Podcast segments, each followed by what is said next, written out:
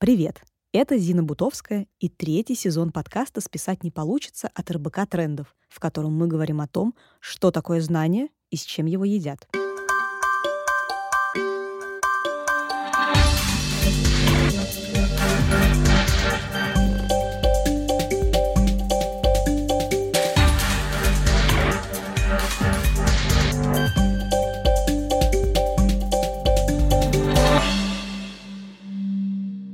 Каждом выпуске вас ждет немного теории, а затем практика. Сегодня обсудим перепрофилирование и узнаем, где искать силы, смелость и вдохновение, чтобы сменить профессию. Гость выпуска – Алексей Комаров, лидер направления дизайна цифровых продуктов в среде обучения. Узнаем, как понять, что готов к переходу к новой профессии и какие шаги стоит сделать, чтобы вхождение в новый вид деятельности было мотивирующим и комфортным. Слушайте до конца, будет интересно. Согласно исследованию онлайн-сервисов «Работа.ру» и «Сберуслуги», около половины россиян, а если точнее 47% опрошенных, в 2021 году хотели бы поменять свою профессию. Причин было несколько. 48% жителей России задумались об изменениях из-за недостаточного уровня заработной платы – 24% решились на это, потому что хотели бы заниматься любимой и интересной работой. 23% респондентов хотят более гибкий рабочий график. Да что опросы? Уверена, среди ваших знакомых как минимум половина недовольны тем, чем занимаются. Интереснее другой вопрос. Сколько из них решились что-то изменить? Иногда современную популярность перепрофилирования объясняют через теорию поколений – которую в конце XX века предложили писатели Уильям Штраус и экономист Нил Хоуф. Они описали четыре ветви поколений. Бэби-бумеры, родившиеся в период между 1946 и 1963 годами. Поколение X, родившееся в период между 1964 и 1980 годами. Поколение Y или миллениалы, родившиеся между 1981 и 1996 годами и зумеры, родившиеся с 1997 до 2012 года. Каждое поколение, согласно теоретикам, обладает своими особенностями, ценностями и установками, которые зависят от исторического периода рождения, а также экономического, социального и культурного контекста. По подсчетам экспертов, к 2025 году около 75% рабочей силы будут составлять миллениалы – в 2013 году журнал Time назвал миллениалов поколением «Я». Якобы все люди, принадлежащие этому поколению, ленивы, помешаны на себе и мечтают прославиться. Миллениалы больше сконцентрированы на своих интересах. Они ценят свободу, саморазвитие и не боятся увлекаться новым.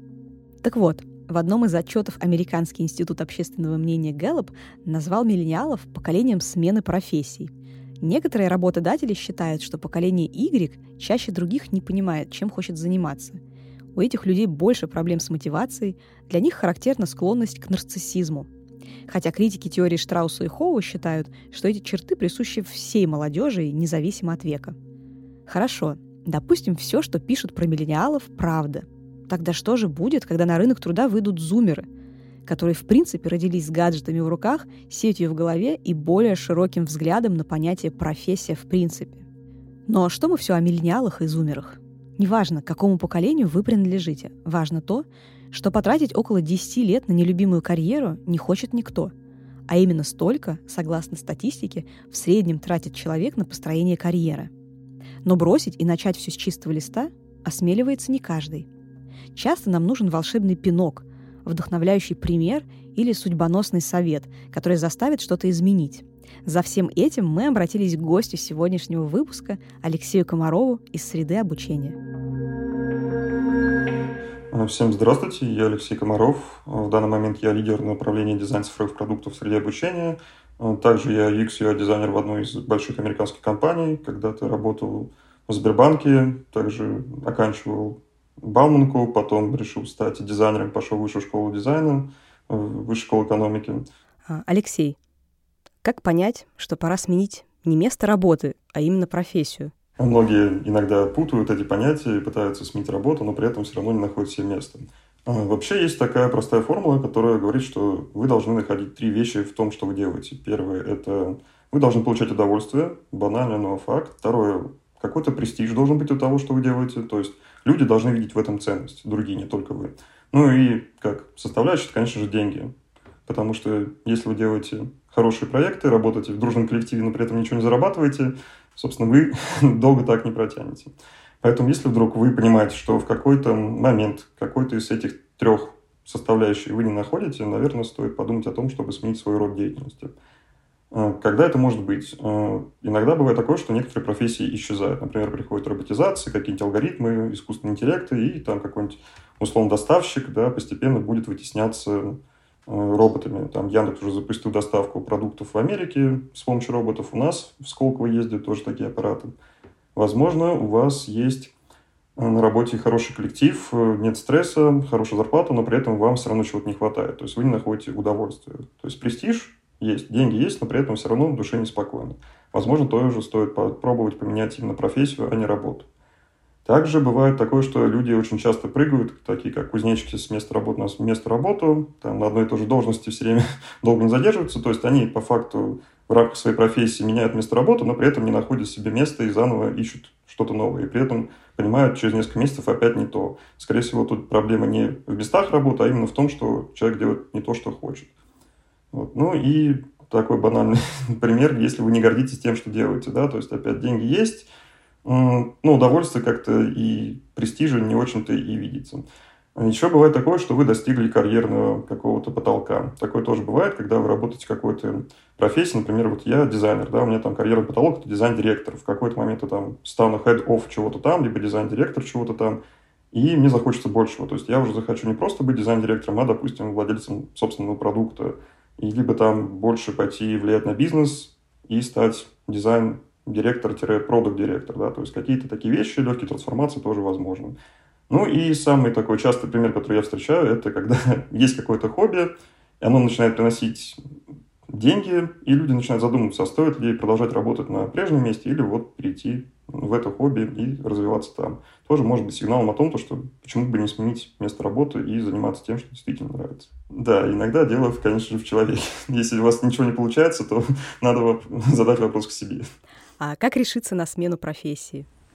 Когда-то у меня тоже был такой опыт, когда я решил поменять профессию, но мне было проще. Я отработал несколько лет программистом, занимался тестированием бесплатных летательных аппаратов, потом пытался делать Android-приложение, понял, что это не мое, и в какой-то момент э, познакомился с дизайном, дизайном интерфейсов, и решил развиваться там. Вот постепенно за год перешел из разработчиков в дизайнеров. Вот в целом, как решиться на смену профессии, тут все зависит опять чисто от человека, потому что все люди разные. Нет универсального совета, делай вот так, у тебя получится, да. Надо, во-первых, подумать, почему вы это хотите, почему вдруг вы решили сменить профессию, да, то есть откуда мысль возникла такая. Может быть, вам кто-то сказал то, что вот там, возьмем опять мне близкую сферу IT, там много денег, поэтому там прогресс, надо идти туда. А на самом деле вы хотели всю жизнь петь тортики там или печенье делать, да, или там букеты составлять. Ну, вам все говорят вокруг там родители, друзья, коллеги на работе, вот IT, давайте туда, давайте туда, и вы под давлением общества, собственно, думаете, менять профессию, но никак не решаетесь банально, потому что внутри у вас встречается барьер. То есть все говорят «надо», но вы чувствуете, что не надо. Такое ча чаще всего бывает. Э, мой совет такой, перед тем, как решаться что-то делать, лучше погуглить. То есть мы сейчас в 21 веке, 21 год, как все совпало, есть интернет, Яндекс, Google, все, что вы хотите найти, можно найти легко, просто вбить запрос. Поэтому перед тем, как что-то начинать, лучше посмотрите ролики на YouTube, посмотрите какой-нибудь один день из жизни там, инженера по разработке, да, один день из жизни там, машиниста. Таких роликов на YouTube миллион. Поймите, близко ли вам это, либо нет. А, очень сейчас распространен формат менторства. Есть такие площадки, куда вы можете прийти, прям вбивать там Яндекс, Google, менторство по своей там специальности IT, не знаю, там врачи тоже есть, любые можно найти. А выбираете из каталога специалиста, зачастую даже бесплатно с ним можно полчаса пообщаться, он вам расскажет о всех плюсах, минусах, какие есть подводные камни, как построить э, план развития, потому что бывает такое, что в профессию чаще всего сейчас нельзя войти прямо за месяц. Даже чтобы там стать дизайнером, хотя кажется самая простая да, профессия, надо как минимум полгода-год потратить, изучая какие-то основы. Я уже молчу про то, что бывают люди, которые вдруг там работали программистом, вдруг пришли стать врачом. Да? Соответственно, им надо пройти там не год, не два, а шесть, семь лет и еще больше, чтобы нормально войти в профессию. То есть изучите сначала то, что вы хотите сделать.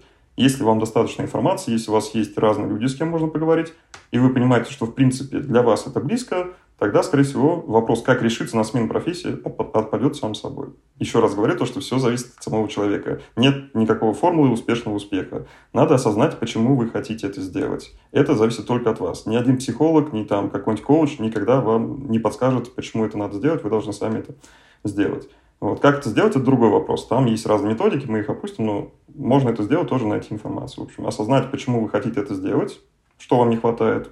Дальше понять, что, собственно, за профессия, куда вы хотите войти, что она из себя представляет, какие есть плюсы, какие минусы, какие возможны риски для вас и вашей семьи, потому что чаще всего люди, кто хочет сменить профессию, это уже ну, больше 25 лет человеку, потому что в молодости ты обычно прыгаешь туда-сюда и находишь какое-то место, а потом вот как раз, когда уже нашел место, думаешь, а то ли это место.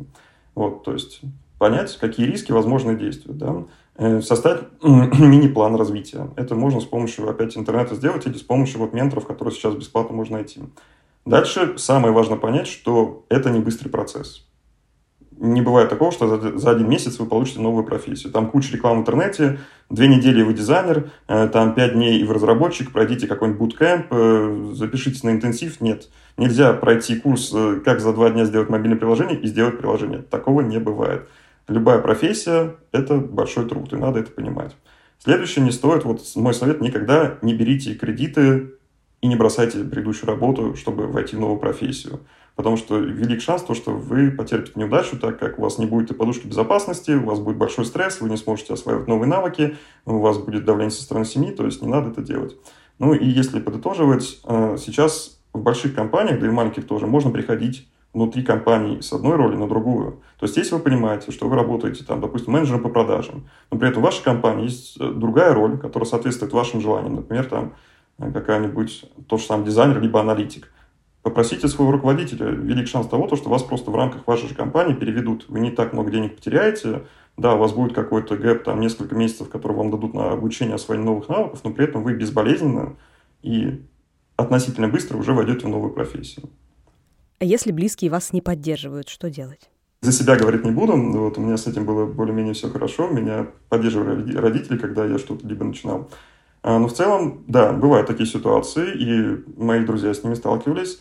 Тут все зависит э, от того, как вы к этому относитесь. Например, есть люди, которых, наоборот, это драйвит. То есть вот мне никто не верит, а я всем докажу.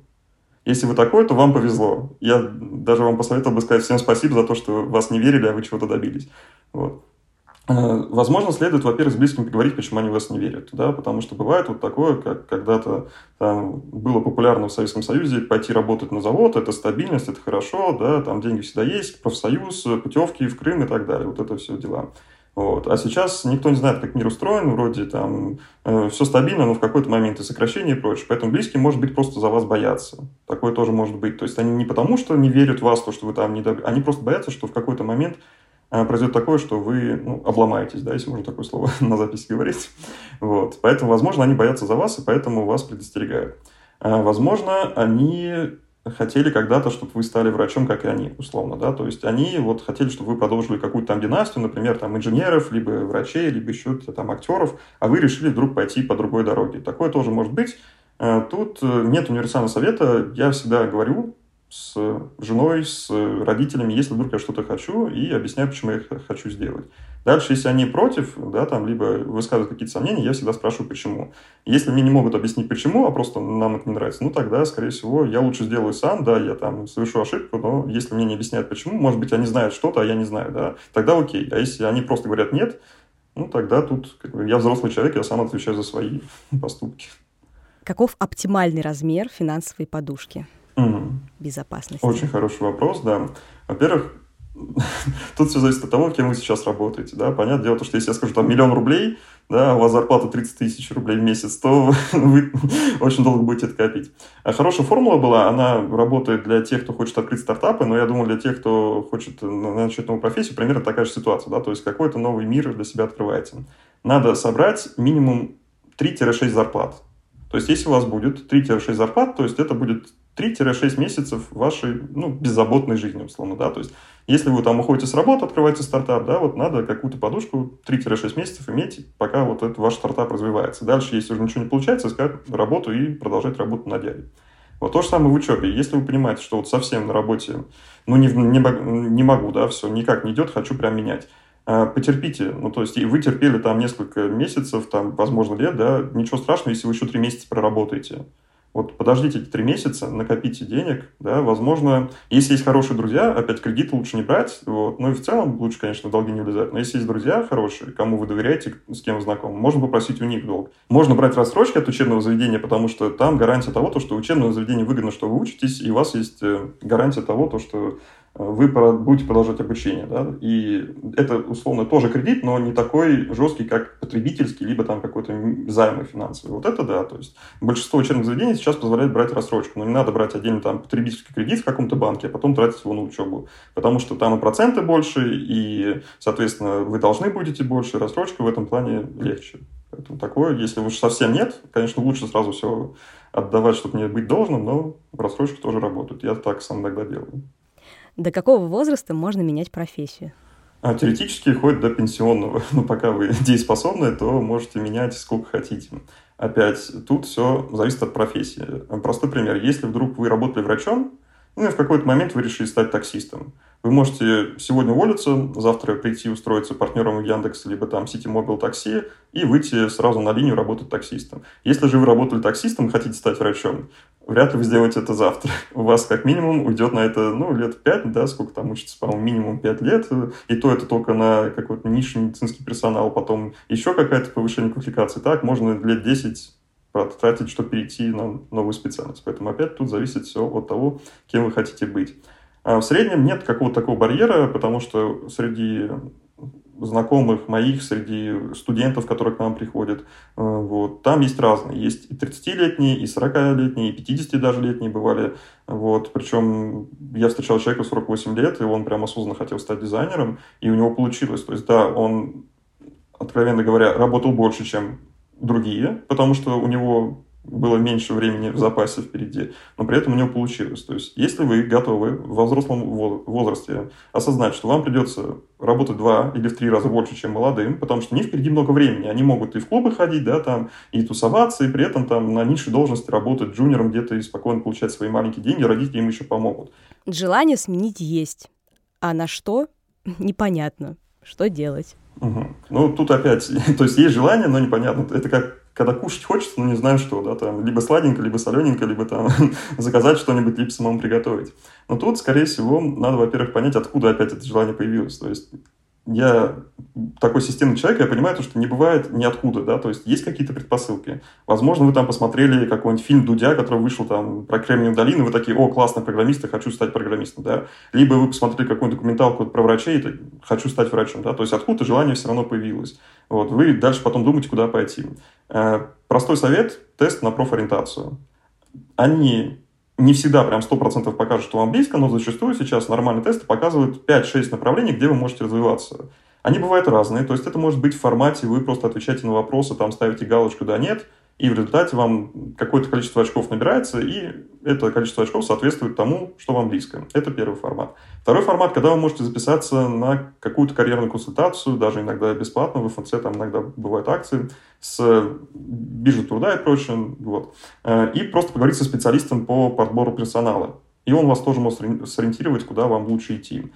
А следующий лайфхак, который я часто использую, э, когда использовал, если бы точнее, это бесплатные курсы от онлайн-школ. То есть есть куча онлайн-школ сейчас, вам никуда не надо ходить, вы можете быть вообще любой точке мира, Э, часто делают акции, это Новый год, какие-то праздники, летний период, когда отток как раз клиентов онлайн-школ, можно по скидке или бесплатно даже записаться на их курсы. Эти курсы длятся обычно недолго, это две недели-месяц. Там как раз можно посмотреть и на маркетинг, и на программирование, и на психологию, на что угодно. То есть можете записаться на вот эти короткие курсы бесплатные. Обычно за них как раз э, ничего не просят, и вы там за неделю-две узнаете максимум о профессии, просто поверхностно то, что вам будет полезно. А дальше уже, если вы хотите принять э, решение, собственно, продолжать учебу, там просто продолжайте учиться в этой же онлайн-школе по этой специальности. Если нет, идете в другую. То есть э, пробуйте, просто ищите. Еще то же самое менторство, как я уже упоминал, куча площадок, прям заходите, выбирайте ментора. Сейчас есть по любому вопросу, даже как готовить кофе. И вот я буквально несколько дней назад находил ментора, который бариста расскажет вам, как приготавливать кофе. То есть вы ничего не знаете, к нему записывайтесь, онлайн созваниваетесь по Zoom, либо по Skype, и он вам в прямом эфире рассказывает, как смешивать что-то, как готовить. Это все можно найти сейчас. Дорого ли стоят услуги ментора? А тут э, я видел бесплатно и сам иногда менторю бесплатно, когда есть время. Э, кто-то берет 6 э, тысяч рублей за час, кто-то берет 10 тысяч рублей, кто-то берет в долларах. Я вот встречал дизайнера, она русская, но при этом у нее ценники в долларах, и полчаса у нее стоит 200 долларов. То есть тут опять все зависит от человека. И причем тут еще такой момент, что Иногда, как вот я, например, я менторю на разных платформах, и на одной платформе у меня ценник есть, а на другой нет. Поэтому тут кто захочет меня найти, тот найдет. Вот, но, собственно, такое тоже бывает. Окей, еще один тоже вопрос в догонку. А как не ошибиться с ментором? Тут чисто пробовать, потому что менторы, ну, это значит, как аватар, да, там есть э, дракон или как там вот эта летающая штука, когда она захочет тебя убить, значит, это твой, да, вот здесь то же самое.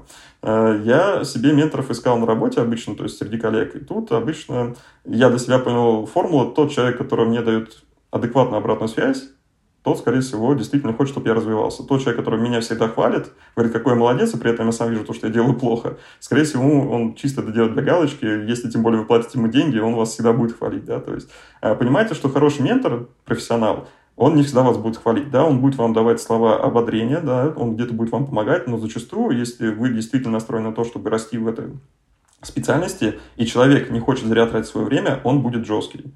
Вот все мои менторы, с которыми общались, они прям жесткие. Меня там могут и обругать, и сказать, что руки из одного места растут, да, но это по делу. А если там все время все классно, как красиво и все здорово, ну, скорее всего, что-то не так. Потому что не бывает такое, что всегда все идеально. Всегда есть к чему можно сказать ай-яй-яй. А как долго нужно работать с ментором? Кому-то хватает недели, кто-то годами. То есть тут зависит от ваших целей, потому что менторы все разные. Обычно даже делают несколько менторов. Один там, например, отвечает за ваши хардскиллы, да, например, вы хотите стать, вот, ну, что мне близко, дизайнером, и вы с ним именно по UI, то есть композиция, эстетика, как референс подбирать, вы с ним только там работаете. А другой отвечает за какие-нибудь софт-скиллы, то есть у вас хромает искусство презентации, вы боитесь там выступать с докладами, а если вы идете какие-то современные профессии, они все связаны именно с этим. То есть так иначе вам надо презентовать перед коллегами, перед командой, перед инвесторами, перед кем угодно, вы всегда будете так иначе делать отчет на мероприятие. Поэтому вот у меня несколько менторов. Одни отвечают за мое развитие в плане хард-скиллов, моих профессиональных навыков, другие отвечают за мое развитие в плане вот поговорить, да, условно. Есть еще иногда, я беру себе наставников, нахожу те, кто как раз в моей области образования, потому что у каждого разный стиль преподавания. Кто-то там жесткий, как я говорил, кто-то мягкий, кто-то там э, всех хвалит, кто-то наоборот ругает, у кого-то есть большая база данных примеров, да, и вот я периодически хожу к разным людям, спрашиваю, как они это делают. Иногда записываюсь к ним на открытые вебинары. Вот тоже классный совет. Обычно все так или иначе менторы, которых вы найдете, они медийные люди. То есть профессия так устроена, что те люди, которых вы будете находить в сети, скорее всего, они будут везде. Ну, банально, потому что либо человек это делает, либо он не делает. Поэтому, если нашли его один раз где-то на менторской площадке, то вы можете найти по-любому хотя бы одно-два выступления на YouTube, либо посмотреть статьи тоже хотя бы одна-два будет, и вот можете как раз сверить, по фотографии, во-первых, я... есть такая наука физиогномика, хоть она говорит, что это все ложь, но мне кажется, она работает. То есть иногда по фотографии понятно, человек адекватно либо нет. Вот. Ну и самое главное, это видео, да, и личное общение. Если бесплатно, запишитесь, ну, потратите 20 минут своего времени, поймете, что человек не ваш, но при этом не зря это сделаете, да, не ошибетесь. Поэтому тут э, чем больше делаете, тем больше получается. Как побороть страх, что с новой профессией меня никуда не возьмут без опыта? Страх – это нормально. Мы люди все живые, и, соответственно, мы всегда боимся изменений. Как побороть, на самом деле, во-первых, скорее всего, у вас будет уже какой-то опыт. Когда говорят без опыта, все вкладывают в понятие опыт, это именно хард-скиллы, да, там, например, кодинг какой-то, там, оперирование стихи рук, да, условно, ну, в общем, те, что вы работаете руками. Но многие забывают, что важны и софт-скиллы, когда вы умеете доказывать свою правоту, да, когда вы умеете грамотно презентовать, когда вы умеете найти выход из сложной ситуации, когда у вас есть куча заинтересованных лиц, и вам надо найти решение, которое удовлетворит их всех. А, джуниор-дизайнер, он обычно имеет проблемы с тем, то, что как раз-таки он не умеет презентовать. То есть он может сделать что-то, зачастую это хорошо, потому что он там нашел кучу референсов, посмотрел, как делают крутые дизайнеры, но не может объяснить, почему это. А большим компаниям обязательно надо объяснить, почему это сработает. Недостаточно показать, вот я сделал классно. Надо доказать, надо провести тестирование, надо пообщаться с разными людьми, надо собрать всю обратную связь. И как раз-таки вы можете работать в любой сфере, но так или иначе у вас уже будет опыт вот этой коммуникации в коллективе. Поэтому опыт у вас уже есть. Да, у вас не будет каких-то хард-скиллов, но они быстро учатся. опять, я, как уже сказал, там буквально ну, год вы потратите, чтобы вывести на какой достойный уровень свои хардскиллы. Но при этом умение договариваться, умение то же самое проходить собеседование у вас гораздо лучше будет, чем у начинающих специалистов. Так что опыт у вас по-любому будет, и за это не стоит переживать. Это первое. А второе, если вы решились на смену профессии и хотите прибегнуть к каким-то школам, либо каким-то другим форматам переобучения, то зачастую у них есть во время учебного процесса какие-то проектные работы. То есть уже во время учебы, когда вы меняете свою профессию, вам будут давать реальные заказы. Это может быть случае там, дизайна и программирования приложения, сайта, это будут какие-то известные компании. И потом эти заказы вы можете упаковывать себе в портфолио. Соответственно, у вас уже будет какой-то опыт, вы можете его доказать, вот у вас портфолио. И самое главное, когда вы делаете эти проектные, э, учебные проекты, потом те компании, которые заказывали, если вы классно сделали, могут вас сразу взять к себе. И есть еще такой формат, у школ тоже сейчас активно развивается. Если вы успешно заканчиваете обучение, то есть делаете все домашние задания, там диплом проекта, вот это все, ну, то есть как обычно учитесь, они потом вам бесплатно помогают устроиться в какую-то компанию, потому что им это выгодно самим. У них есть статистика, там 99% наших выпускников работает по специальности. Для них это самая крутая реклама, чем что-либо еще. Поэтому если вы отдаете всего себя и, соответственно, адекватно подходите к учебе, вам будет обратно возвращаться и опыт, и знания, и трудоустройство. Нужно ли задуматься о смене профессии, если пока меня все устраивает в жизни? О смене профессии, скорее всего, нет. Ну, потому что странно, если вас все устраивает, зачем что-то менять. Но, чтобы не застаиваться, я бы советовал расширять кругозор можно периодически там посмотреть какие-нибудь новые вебинары. Я вот люблю смотреть документальные фильмы на Netflix и на других там площадках. Вроде как не моя область, но мне нравятся документалки. И, возможно, когда-нибудь я стану там режиссером документалки. Я вот об этом мечтаю, но пока все руки не доходят. То есть не обязательно менять прям сразу все, но хотя бы периодически посматривать, что происходит. Возможно, вы так найдете какое-то хобби, да, там кто-то любит собирать лего, например, я очень тоже раньше любил, сейчас времени, к сожалению, нет. Причем не важно, сколько вам лет. Потом, может быть, вы откроете музей лего, да, то есть вот вы вроде там были каким-нибудь менеджером, либо доктором, параллельно собирали лего, а потом оп, и вышли на пенсию. У вас теперь музей, вы зарабатываете на этом, ходят люди, смотрят, как вы классно там собрали фигурки. Так что тут э, не надо что-то менять, но можно что-то искать параллельно. Ну что ж, подведем итоги и попытаемся составить маршрут перепрофилирования. Смена профессии невозможна без рефлексии, поэтому сначала стоит оценить себя на старом месте работы – Найдите время сесть и выписать, что именно вам не нравится в том, что вы делаете. Не ленитесь, на кону ваше будущее. Возможно, окажется, что вас тревожат мысли о карьерном росте в компании, атмосфера в команде, задачи, которые вам доверяют, или отсутствие возможности полностью проявить или развить свои умения. Найдите слабые стороны своего профессионального пути и, обозначив, что отталкивает именно вас, проведите ревизию своих навыков, интересов и ценностей – это поможет наметить точки опоры для перепрофилирования.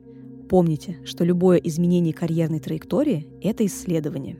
Изучите, что вам потребуется в новой профессии. Ищите актуальную информацию со свежим сроком годности. Посмотрите интервью с людьми, которые уже работают в желаемой сфере. Зайдите в их социальные сети. Если они открыты для общения, напроситесь на кофе и задайте интересующие вас вопросы о будущей карьере. Люди, уже начавшие движение, точно знают потенциальные возможности, сильные и слабые стороны профессионального пути. А еще лайфхаки о том, как двигаться по нему с удовольствием. Теперь подумайте, как можно исправить ваше положение. Может быть, достаточно просто пройти онлайн-курсы, послушать людей с профессии, что-то почитать. Если карьерные изменения более резкие, закладывайте время на перепрофилирование на курсах, а то и в университете. Обязательно запаситесь финансовой подушкой безопасности. Не забудьте оформить документы, которые характеризуют вас как профессионала, резюме и мотивационное письмо. Возможно, они уже запылились и требуют обновления. Не теряйте ни минуты, но подходите к изменениям в этих файлах правильно. Укажите то, что интересно вам прямо сейчас, в чем вы готовы развиваться. В резюме можно указать даже то, что вы делали на волонтерской основе, если это близко к профессии мечты. Кстати, очень много о том, как грамотно написать резюме, мотивационное письмо и где искать новую работу, мы обсуждали в подкасте «Меня сократили». Кажется, его стоит переслушать, если вам нужно найти вдохновение, чтобы сделать первый шаг к перепрофилированию. Это был подкаст «Списать не получится». Подписывайтесь на нас в Apple Podcasts, Яндекс Музыке, Castbox или на любой другой платформе, где вы нас слушаете. Подписывайтесь на наш телеграм-канал, ставьте лайки и оставляйте комментарии. До встречи!